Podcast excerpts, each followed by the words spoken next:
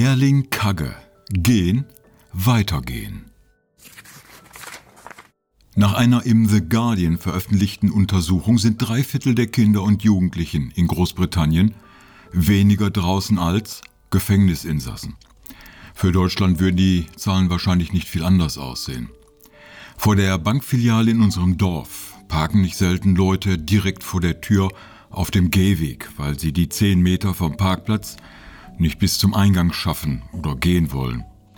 Das andere Extrem ist der Norweger Erling Kagge, der sich zu Fuß auf den Weg zu Nord- und Südpol machte, den Mount Everest bestieg, New York durchquerte, zum Teil durch die Kanalisation.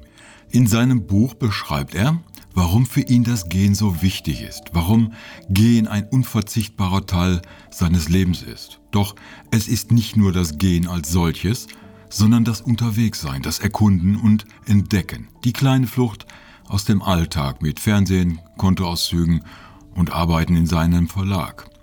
So ist sein Essay weniger eine Schilderung seiner Wanderungen und Unternehmungen, sondern eine philosophisch angehauchte Betrachtung, was Gehen für den Menschen bedeutet, wenn nicht das Gehen erst den Menschen zu dem gemacht hat, was er heute ist. Das Gehen auf zwei Beinen, die Bipedie, ist jedoch nicht seine Erfindung.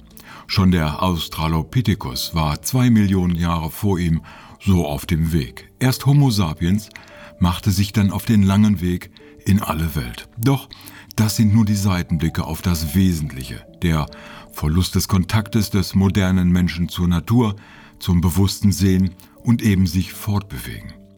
Das Aufgeben des Gens bedeutet nach Kagge viel mehr als Bequemlichkeit. Es ist der Verzicht auf das wirkliche Wahrnehmen der Welt um uns herum. Es ist kein Märchen, dass das Wandern im Wald so erholsam und erleichternd sein kann. Beim Wandern zu sich zurückkommen, wieder einen Blick für das Wesentliche zu bekommen, das ist es, was Kagger antreibt. Und ich verstehe ihn und sein Buch sehr gut. Wenn ich an meine Wanderung in Snowdonia und im Lake District zurückdenke und mich erinnere, wie ich mit jedem Schritt der wahren Welt näher kam. Ein kluges Buch mit vielen Querbezügen, eine Aufforderung zum Entdecken und Erwandern.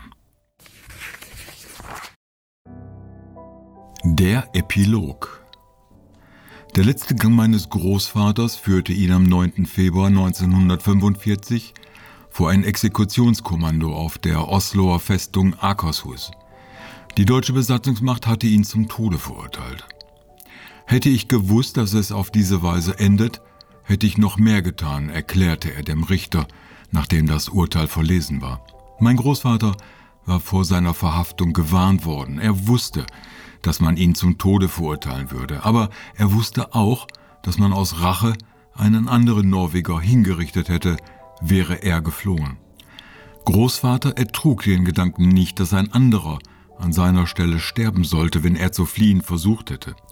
Ich glaube, in unserer Familie haben sich alle schon einmal gefragt, ob sie sich ebenso entschieden hätten oder vielleicht doch versucht hätten, sich zu verstecken. Auf solche Fragen weiß man keine Antwort, bevor man nicht in die gleiche Situation kommt. Großmutter ist darüber nie hinweggekommen. Sie hat nie wieder geheiratet und trauerte 55 Jahre. Großvater hatte drei Töchter, so wie ich. Ich habe versucht mir vorzustellen, wie er seine letzten Schritte ging.